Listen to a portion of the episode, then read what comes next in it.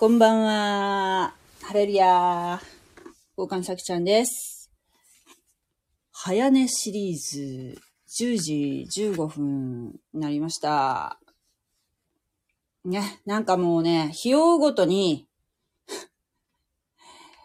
収録時間がどんどん伸びているので、なんか、ちょっとこうコンパクトにできないかなって思ったりもするんですけれども、なるべくですね、こう、パシッとまとめたいと思うんですけれども、思うんだけど、もう、今ね、マタイの福音書を一章ずつ勉強して、それで分かったことを、ちょっと皆さんにですね、ちょっと聞いてほしいと思ってやっているような状態なんですけれどもね。今日は、マタイの、マタイの福音書5章というところをやりたいと思うんですが、ね、ここは三条の水君って呼ばれている有名な箇所なんですけれども、まあ、難しい。難しい難しいけど、えー、ほんとね、思うけど、やっぱりね、理解できてないといけないし、そして、うん、そしてね、いかにこう、自分がなんかこう、さらっと読み過ごしてきたところかなっていうのをね、強く感じましたね。やっぱりこう、わからないところを、わからないままにしておくっていうのは、良くないなって思ったし、じゃあわからないところを調べて分かったと思ったことが、果たしてその、聖書が本当に言いたい正解かどうかっていうのも、それもわからないですよ。うん。私なんてね、もう本当に、別にほら、進学校でしっかり、みっちりね、習ったわけでもないからね、こういう放送していいのかっていうことも、ちょっと 思ったりもするけど、でも、別にほら、信徒がね、信徒は、その、言っちゃいけないかって、そんなことないんだよね。どんどん、私は、うん学んだこと、知ったことっていうのはね、やっぱりクリスチャンはね、発信するべきだと思いますよ。うん。そして、もっと学びたいしね。うん。学びたい。学びたい。すごい、その、そういう思いがすごい強い。けど、私が行ってる教会は牧師がいないんですよ。なので、えー自分で学ぶしか今ないんですけどね。だから本当に、えー聖書のね、解き明かしをしてくださる牧師が、教会にね、来てくださることを、すごく、えー神様に祈りますね。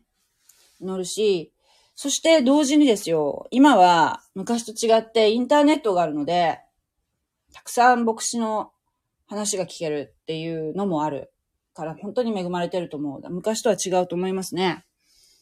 本も、本、昔は本当もう牧師以外だったら本からしかわからなかったと思うんですよね。一般の信徒はね。だから、本当に今は恵まれてるじ時だと思いますよ。はい。では、早速ですけど、読んでいきたいと思います。でもね、この5章っていうのは、えー、ものすごく盛りだくさんなので、盛りだくさんだし、すごく誤解しやすい箇所なので、えー、一章、えー、5章の1節から20節までで切りたいと思います。今日は。はい。見ます。マタイの福音書第5章。一節。この群衆を見てイエスは山に登り、お座りになると、弟子たちが身元に来た。そこでイエスは口を開き、彼らに教えて言われた。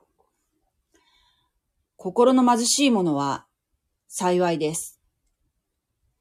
天の御国はその人のものだからです。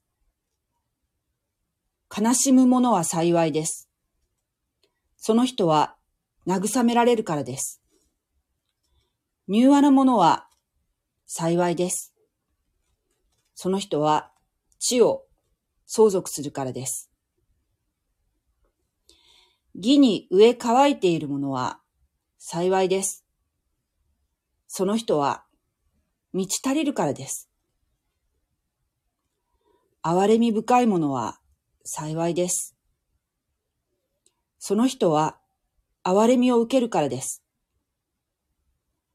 心の清い者は幸いです。その人は神を見るからです。平和を作る者は幸いです。その人は神の子供と呼ばれるからです。義のために迫害されるも、迫害されているものは幸いです。天の御国はその人のものだからです。私のために、罵られたり、迫害されたり、また、ありもしないことで、悪行増言を言われたりするとき、あなた方は幸いです。喜びなさい。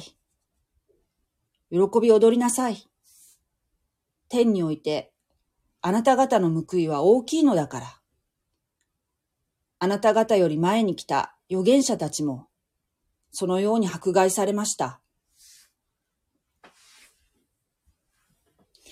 あなた方は地の塩です。もし、塩が塩気をなくしたら、何によって塩気をつけるのでしょう？もう、何の役にも立たず、外に捨て捨てられて人々に踏みつけられるだけです。あなた方は世界の光です。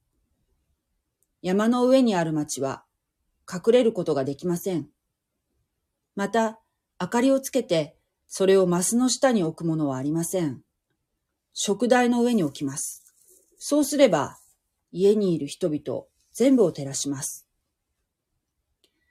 このように、あなた方の光を人々の前で輝かせ、人々があなた方の良い行いを見て、天におられるあなた方の父を崇めるようにしなさい。私が来たのは、立法や預言者を廃棄するためだと思ってはなりません。廃棄するためにではなく、成就するために来たのです。誠にあなた方に告げます。天地が滅び失せない限り、立法の中の一点一角でも決して廃れることはありません。全部が成就されます。だから、戒めのうち最も小さいものの一つでも、これを破ったり、また、破るように人に教えたりする者は、天の御国で最も小さいものと呼ばれます。しかし、それを守り、また守るように教える者は、天の御国で偉大なものと呼ばれます。誠にあなた方に告げます。もし、あなた方の義が、立法学者やパリサイ人の義に勝るものでないなら、あなた方は決して天の御国に入れません。はい、以上です。ああ、なんか、どなたか見てくださってる、見て、見てるっていうか、聞いてくださってますね。ありがとうございます。こんばんは。とですね。わかりましたか？今言ってること。もうね、ここはもうね、めっちゃ難しいとこですよ。何遍も言いますけど、このマタイの福音書って誰に向けてマタイが書いたかっていうと、ユダヤ人に向けて書いてるんですね。で、なので、ユダヤ人が聞くと、あーってわかるかもしれんけど、えー、違法人である私なんかが読むと、誰かの手引きがないと、全くわからないとこですよ、ここは。で、実際、私、これ、もうほんと何、何人、何人分見たかな？一、四五人の、あの、この部分の説教を動画とかで拝見したりですね。ネットで読んだりとか、あと、自分が持ってる古い注釈書を読んで、総合的に、あ、ストンとこう、胸に落ちた、もう胸に入ってきたっていう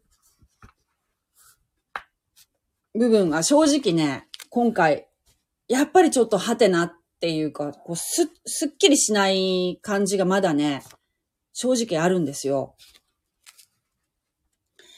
で、あの、私がね、実はこれ、いただいた注釈書があるんですけども、えー、は、今、本当に現在ですね。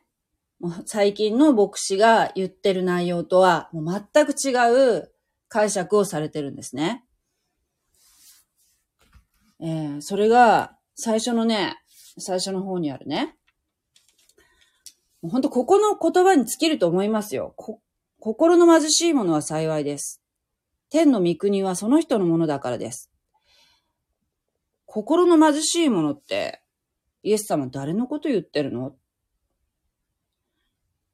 この、貧しいものっていう、この、解釈ですよね。それがね、古い、もう本当に昭和に出てる、その注釈書が私の手元にあるんですけど、これはもう本当にそのまんま、ズバリも、多分ね、金銭的に貧しい人のこと、みたいな感じで書いてらっしゃいますね。解説されてるんですよ。うん。貧しい、貧しい人に、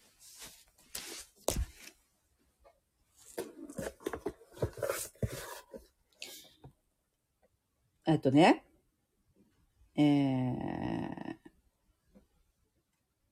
貧乏人がいつまでも不幸な生活をしなければならない世界にあって幸いであるという光がもたらされたって書いてあるんですけど、これはもうね、な、違うよね、多分。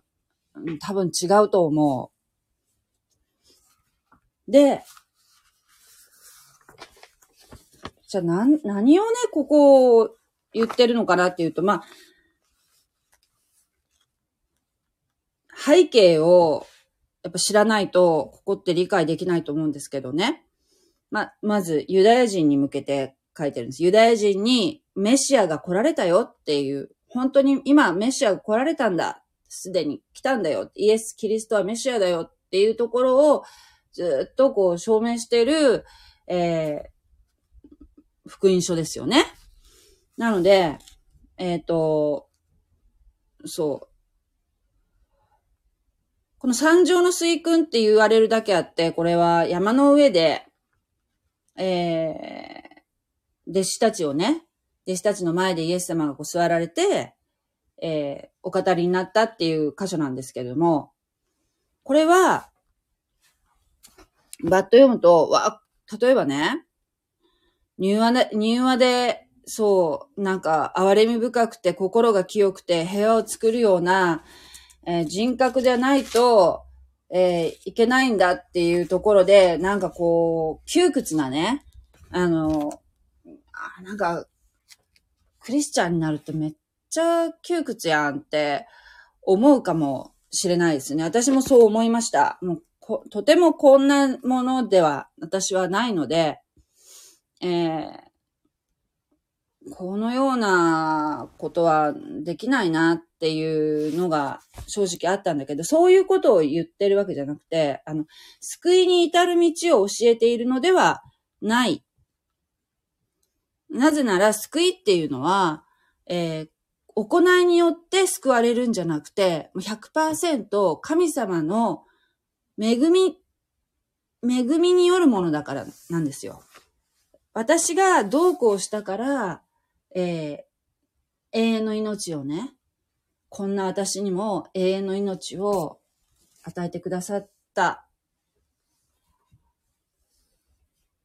っていうね、なんていうの？あの、例えば人に優しくしたしたりとか、そういう、例えば、すごくね、教会にちゃんと礼拝にね、毎週毎週行ってるからとかね、そういったこ、そういうなんか、いい行いによって、えー、私のね、魂がね、私の命が救われたっていうわけじゃなくて、すべてもう神様が、えー、要するに、私を義としてくださったっていうのはもう完璧にこう恵み。私がそれを信じたから、神様イエス・キリストの福音を信じたからっていうところなんですけれども、うーん、だからこれは救い、こうすれば救われるよって言ってるのを言ってるわけではないということですよ。で、当時のユダヤ人っていうのは、えー、立法学者が、えー、政治をね、政治っていうか、まあ、その、立法学者がリーダーだったんですよね。えー、で、旧約聖書、この間も言ったと思うけど、旧約聖書の一番最後の預言者っていうのはマラキっていう人なんですけれども、で、えー、マラキからずっとね、預言者っていうのが、預言者っていうのはあの、神様の言葉を預かる人なんですね。ね。だから、えー、いつもいつも出てくるわけじゃないんですよ。そういう特別な人っていうのは、神様に用いられる人っていうのはね。で、300年弱、ずっと預言者不在の時代が続いて、そしてやっとバプテスマのヨハネっていう人が預言者が出てきたんですね。その間を中間時代って呼ぶそうなんですけれども、預言者が出なかった時代っていうのね。その預言者が出なかった時代に現れた、えー、立法学者の一派がパリサイ人という、えー、グループだったということなんですね。で、この方たちっていうのは、もうあの、要するに神の国、あの、天の御国に入るためには、要するに救われるためには、えー、どうしたらいいんだろうか。神の国に入るための義っていうのは何だろうかっていうことをものすごくもうめちゃめちゃ追求していたグループなんですよ。だから聖書の中でよくパリサイ人って出てくるんだけど、新約聖書の中でね。パリサイ人っていうのは割と、あの、なんていうかな、偽善者的な言われ方をして、あんまり、あの、いい、いい人たちっていう、あの、まあ、どっちかっていうと、あ、悪者的なね、書かれ方をしてるんだけど、えー、でもね、すごく、その、熱心さにかけてはね、本当にすごい人たちだったわけですよ。どうやったら、その、かその、義っていうのがね、その、立法っていうのがあるんですよ。守らなければいけない、えー、立法っていうのがね、ユダヤ教の人たちっていうのはね、それは、いくつあるかっていうと、613もあったそうなんですね。それをすべて完璧に守れる人、守、守れた人っていうのはね、いないですよ。いない。もう守れるわけがないですよ。でもそれを守ることにもう本当に熱心だった人たちなんですね。自分たちもそうだったし、他の人に対してもね、それを、ま、守るってことを、こう、厳しくね、えー、厳しい目で見てた。そういう時代なんですよね。で、そこに、イエス様が現れて、で、えー、要するにその、メシアとしてね、メシアという権威を持って、この弟子たちに対してね、こういう説教されたわけなんですけれども、パリサイ派の人たちっていうのは、えー、ユダヤ人として生まれたものはすべてもう自動的に神の国に入れる。というふうに思ってたそうなんですね。で、全イスラエルが一日でも立法を完全に守るんやったら、メシアは到来すると考えていた。そして立法に熱心に来た者は神の国でも高い地位につくようになるっていうふうに思ってたんだけど、それはえー、この方たちが勝手に解釈したものであって、人間がね、勝手に解釈したものであって、えー、神様の意図とは、だいぶずれていたということらしいんですね。えー、ユダヤ人として生まれたものは全て神の国に入れるっていうのはもうすごくあの、門が広いですよね。で、だけど、そのバプテスマのヨハネとか、ナザレのイエス、イエス・キリストは、ユダヤ人に対しても、天の御国が近づいたから悔い改めなさいとユダヤ人に対して言ったんですよね。それがすごい当時のユダヤの民衆にとってはすごく斬新だったっていうのもあるし、じゃあ本当のところは、えー、パリサイ人が言ってるこのユダヤ人として生まれたものは全て神の国に入れるんだっていう広いもんなのか、それともバプテスマのヨハネとかナザレのイエスが言っている悔い改めのね、必要性というのがあるっていうユダヤ人に対してもっていう狭い門の方。どっちなんだろうかって民衆がもう迷ったと。どっちなんだろうと。いうことなんですけども、でもね、613もあるね、立法をね、完全に守ることなんて、できないんですよ。もう、日本人の私なんか、もう全然守れてないですよ。まずあの、食物規定とかがありますから、豚肉食べたらもう NG じゃないですか。もう天の御国に行けませんよ。この立法だったらね。あと、何？棍棒の服棍棒の服ってわかります？あの、例えば、綿100%とかじゃなくて、綿にポリエステルが混じってるような服っていうのを棍棒って言うんじゃ、言うじゃないですか。そういう服を着るのも、立法の中では NG とされていたんですね。なので、えー、もう本当もうそういうところからもつまずきますよね。という感じなんですよ。なんで、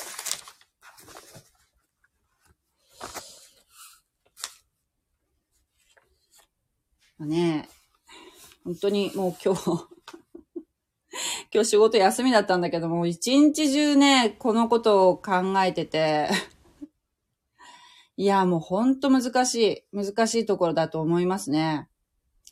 で結局ね、これをやらないと、天の御国に行けませんよって言ってるんじゃなくて、これはね、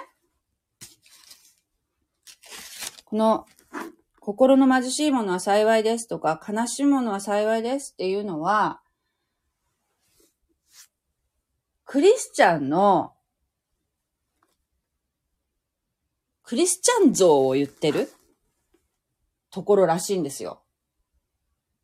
えー、神によって義とされた人は、神によってですよ。自分でじゃなくてね。神によって、神の恵みによって義とされた人、罪を許されたものというのは、御霊が、えー、瞬間的に入ると言われてるんですね。福音を信じたもの。ここで言う福音っていうのは、えっ、ー、と、まだイエス様が十字架にかかられる前なので、えー、私たちが今言ってる、あの、福音の三要素とは違って、えー、天の御国が近づきましたよっていうのを、近づきましたよ。えー、メシアが来られましたよっていうことを信じることですね。はい。それを信じたら、えー、し、来ましたよっていう、これを信じるかどうかっていうところなんですよね。この段階ではね。ユダヤ人に対して、私たちに対してじゃないので。で、えー、それを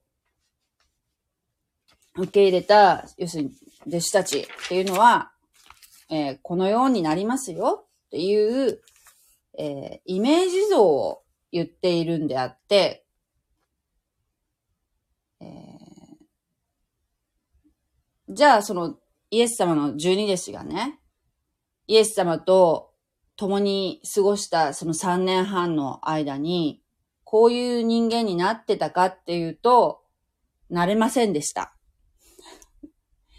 で、イエス様がえー、十字架にかけられて、弟子たちみんな逃げました。逃げてしまったんですね。自分たちが殺されるかもしれないから。逃げて、そしてイエス様が3日目に蘇って、それから、えー、弟子たちに現れて、その後ね、えー、精霊が来られました。で、一人一人の上に、そこにいたそのイエスの弟子たちの一人一人の上に、精霊が降りてきて、下られて、精霊を受けました。それから、えー、このようなものに変えられていきました。今から言うそのクリスチャンのイメージのようなものに変えられていきました。これは、えー、その弟子たちの努力でこうなったわけじゃなくて、御霊がその人に宿ったからそうなったんですね。で、クリスチャンも、今、現在のクリスチャンも、えー、福音三要素を信じることによって、その信じて、イエス様がそのようなお方だということを心に受け入れた瞬間に精霊が宿ります。で、そして、えー、最初からじゃないけど、徐々に徐々にこのようなものに変えられますよっていう、その弟子の特徴ですね。それを言っているということだったんです。それだとな、まあ、そうなのかなって、えー、私も納得はしました。少しはね。で、心の貧しいものなんですけども、最初の。えー、前半の4つは神様との関係における弟子の特徴なんだそうです。心の貧しいもの、悲しむもの、柔和なもの、義に植え替えているものっていうこの4つはね。で、心の貧しいものっていうのは、え、言語では、言語は、おそらくギリシャ語ですね、これは。ギリシャ語では、霊の古事記っていうふうに書いてあるそうなんですね。で、えー、簡単に言うと、えープライドの逆ですよ。プライドの高い人の逆。で、えー、心が貧しいっていうのは、えー、金銭的に貧しいとか、あるいは癒しいとか、心が狭いとか、そういう意味ではなく、えー、なんていうの？えー、自分がね、自分がなんていうかな。自分に対してですよ。自分に対してもう、もう、えー、自分では、だけでは生きていけない。もう自分だけではもうどうにもならないっていうことを知っている人自分に頼るんではなくて神様に頼っている人というのは、幸いだよね。ハッピーだよね。っていうふうに言ってるっていうことなんだそうです。はい。わかります？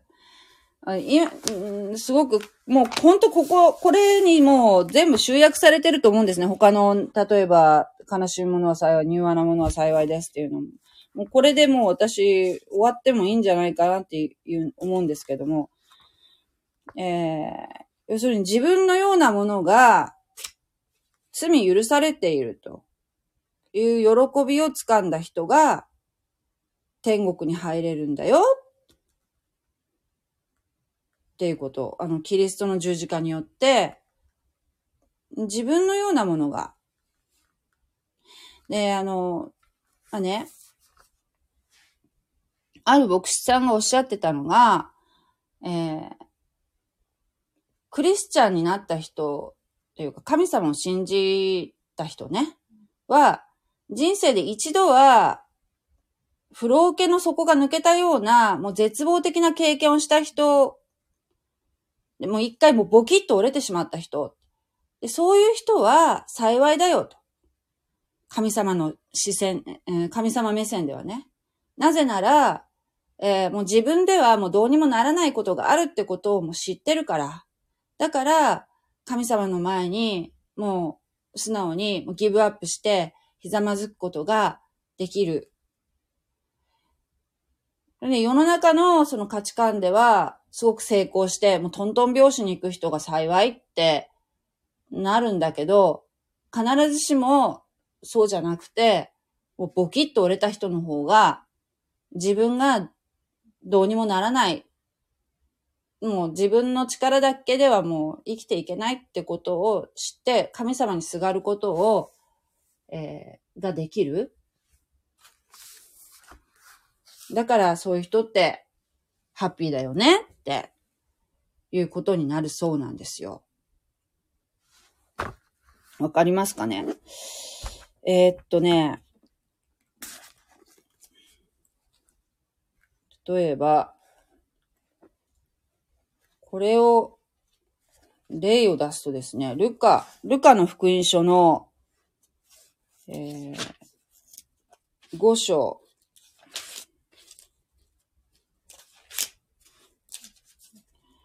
5章8節。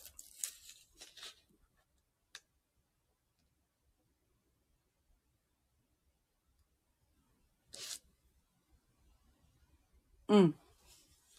えっとね、これは、例、例としてあげるとですね、ルカの福音書。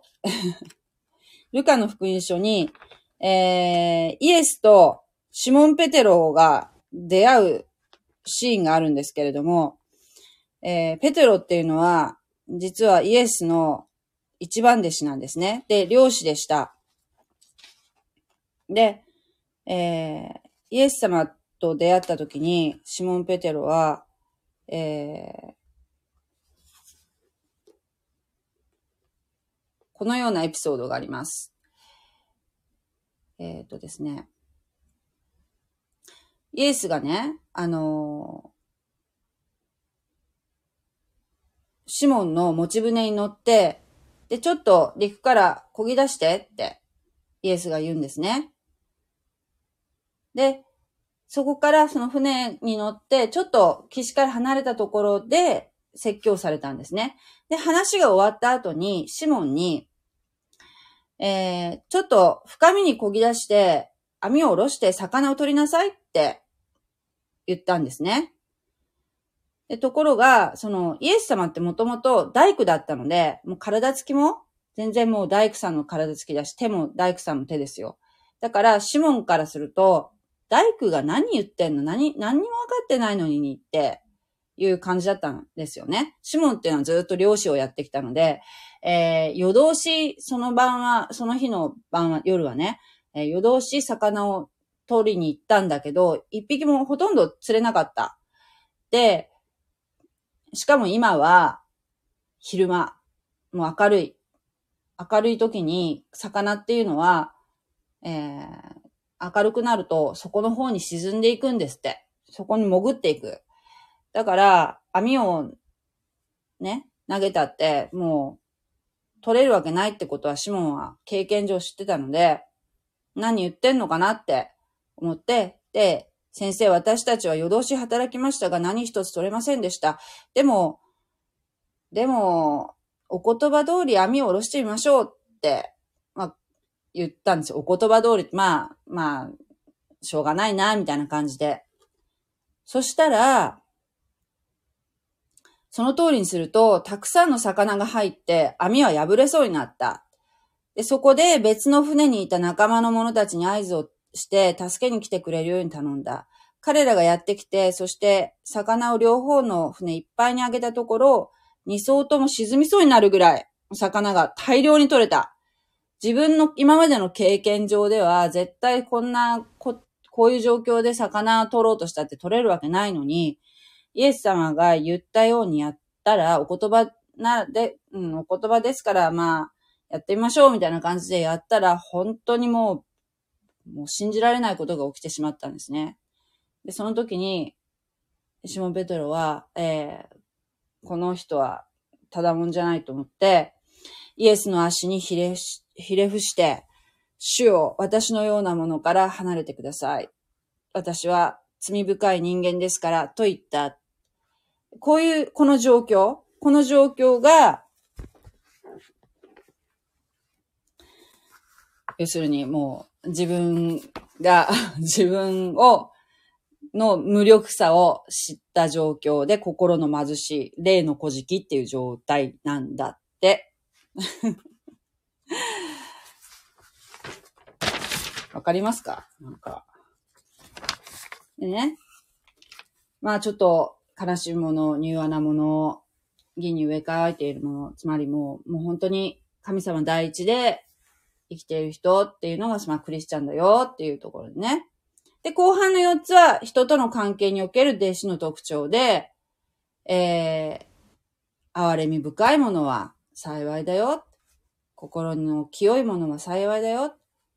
平和を作るものは幸いだよ。で、えー、義の義のために迫害されているものは幸いだよっていうのは、要するに、まあ、なんていうの？日本だとね、ピンとこないかもしれんけど、まあ日本もね、クリスチャンいないから、私クリスチャンですって言うと、まあ、変な顔されるってことは、まあまああるんですけれども、えー、それどころじゃなくてね、例えばイスラム圏とか、えー、共産圏では、もうクリスチャンっていうだけで、殺されるような国もあるわけですよ。で世界には、まあ、命がけで信仰を守っている人がいると。で、迫害されてるってことはそれだけね、まあ、あの、それだけ神様にね、従ってるっていう証拠で、だから、だからね、あの、まあ、喜びなさいと いうところなんでしょうかね。はい。で、こういう恵みを受けて、えー、精霊、御霊を受けて、えー、クリスチャンに晴れてなりました。はい、教会に集いました。教会で礼拝しました。その後、みんなでお茶を飲みました。はい、さようなら、また来週っていうクリスチャンライフじゃなくて、そういうね、なんか仲良し集団みたいんじゃなくて、キリストの弟子となったものは、そのね、さっき言ってきたような特徴を使って、世の中に出ていきなさいっていう、こう、のが、地の塩っていうのと世の光っていうところなんですけども、またね、わかんないでしょ？地の塩っていうのはね。これが、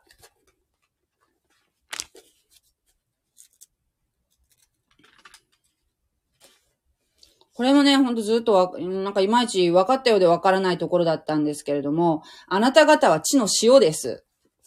もし塩が塩気をなくしたら何によって塩気をつけるでしょうもう何もや、何の役にも立たず、外に捨てられて人々に踏みつけられるだけです。っていうところなんですけども、これもなんかね、やっぱイスラエルのことが分かってないと、ここは分からない部分なんだそうで、塩ってね、イスラエルで言うと、視界っていう湖かなあれは。湖がありますよね。そこから死を取るらしいんですよ。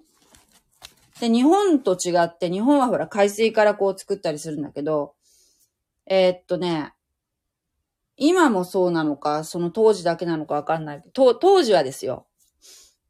その視界の岸にね、その塩の結晶っていうのをバーっと岸にもうすでにあるらしいんですよ。塩の結晶の状態としてね。それをこうざっとこう手ですくって、で、こうお皿の上に盛って、で、えー、食卓に出されてたそうなんですね。で、例えば料理が、料理作ったりとか、料理が出たら、それにこうパラパラっとかけて食べるとかね。なので、あの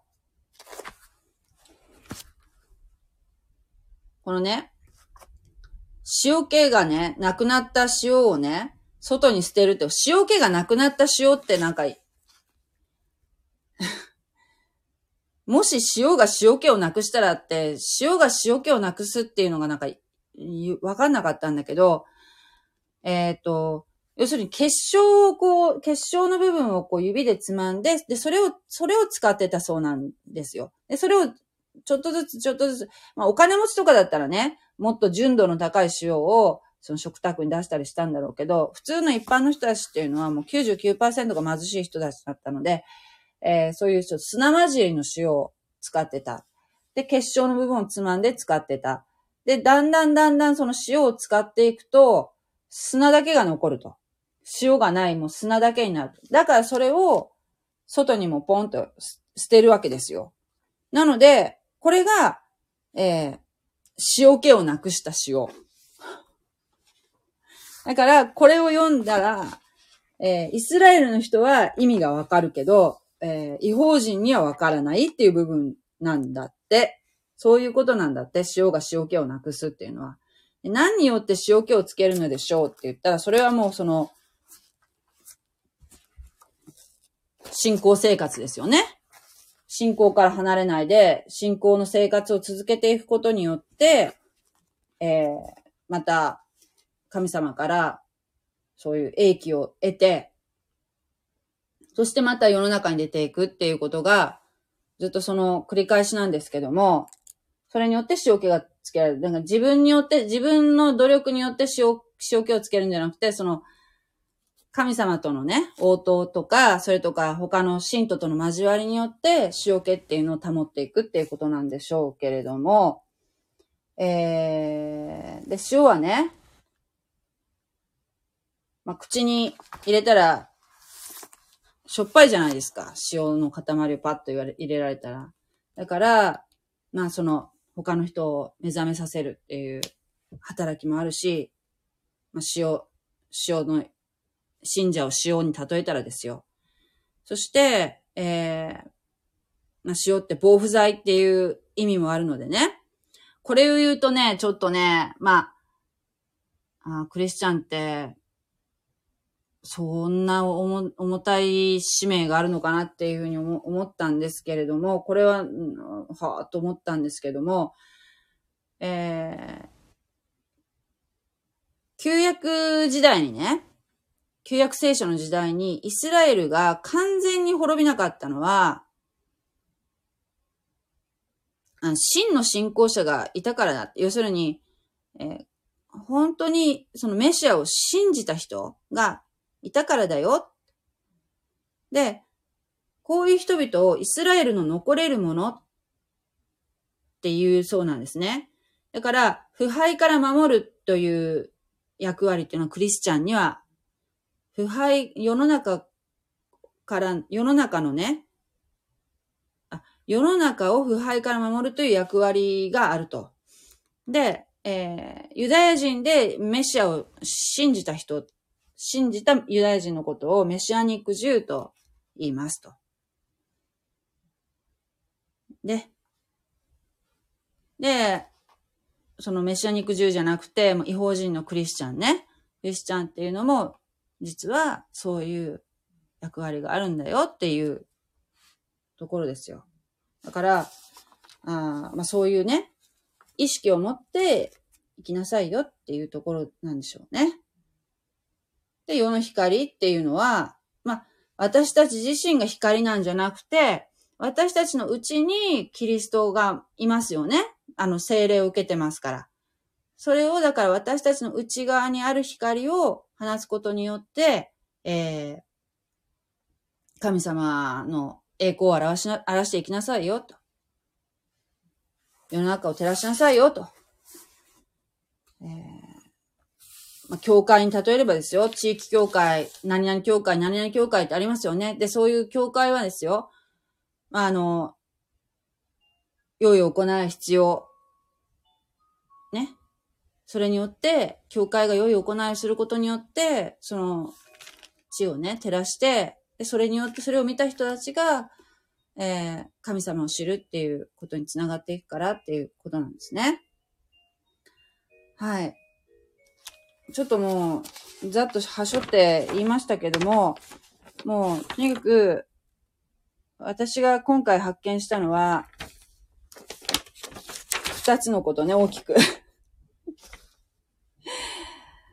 貧しい、心の貧しいものっていうのと、あと、地の塩っていうところね。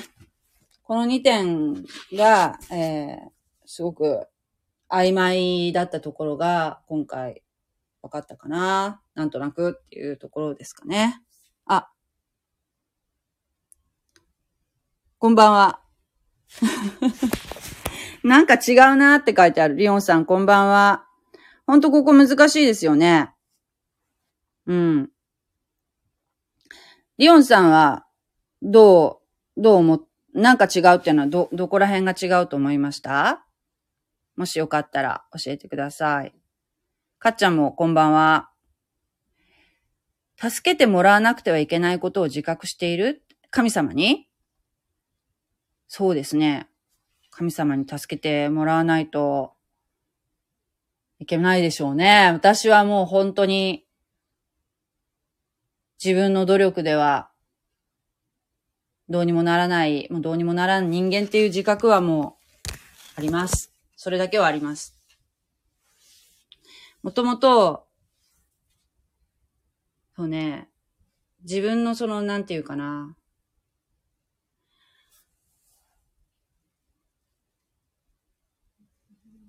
自分、自分のそのなん、なんていうの？こういうのって。自分、自己肯定力がめちゃめちゃ私は低い人間なので、うん、もう、なんていうかな。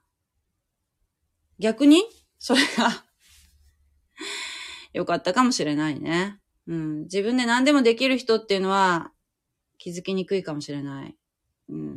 自分でどんどん開拓していける人っていうのはね。だからそういうのは世の中と逆ですよね。こういうのは。うん。た、そうそう。助けてもらわなくてはいけないっていうことを自覚するのは心が貧しいこと。そうだと思います。そういう理解でいいと思います。私が分かったのはね。なんか違うなっていうのは、リオンさんはどういうふうに、えー、勉強されましたか？難しいですよね、ここの部分っていうのはね。もしよかったら教えていただきたいなと思うんですけれども。ここは本当難しくて、私ね、今日ね、一日かかった。今日休みだったんだけど。一日ね、ああでもない、こうでもないってね、やりましたね。結局ね、もうね、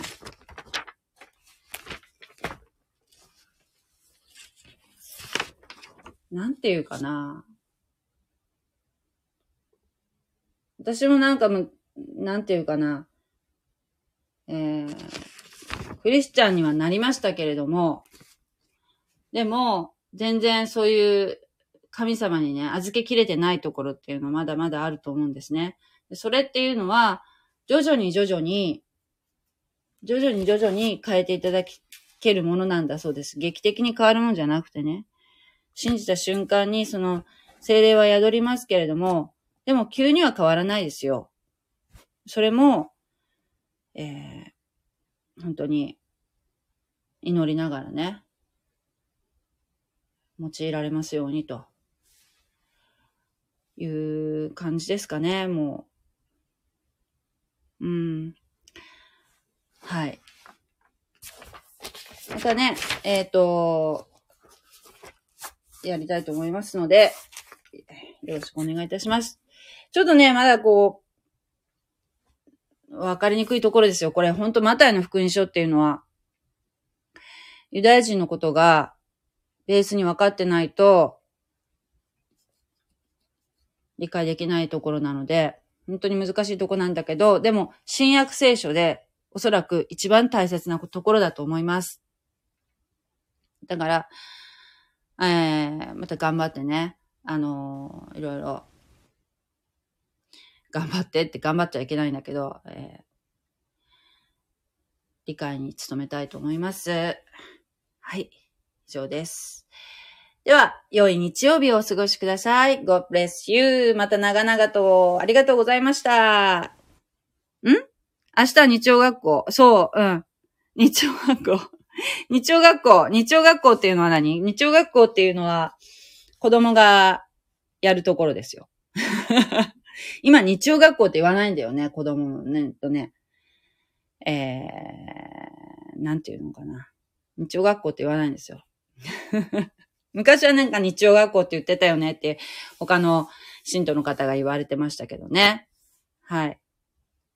そう。日曜学校じゃなくてね、私が行ってる教会はね、もうほとんど子供がいないんですよ。もうほとんどおじいさんとかおばあさんばっかりなんです。子供さんがたまーにね、一人来られるかなっていう程度ね。昔はね、子供いっぱいいたっておっしゃってんで、てたんだけど、やっぱりその大人になってね、方々に散っちゃうからね、いなくなって、どうなんのかな日本のキリスト教世界は。はい。なんか変な人が入ってきましたけど。はい。そういう感じですかね。日曜学校じゃなくて、礼拝があります。はい。もうね、あの、もう、12月が近くなってきましたよね。12月になったら今度クリスマス月間になってくるので、えー、未信者の方も教会に行きやすくなるんじゃないかな。もう、そのクリスマスの時だけ来る方もいらっしゃるんですよ。中にはね。なので、えー、気軽にですね、えー、足を運ばれてはいかがでしょうかすごく、えー、大歓迎されると思います。はい。それでは、おやすみなさい。God bless you. じゃあねー。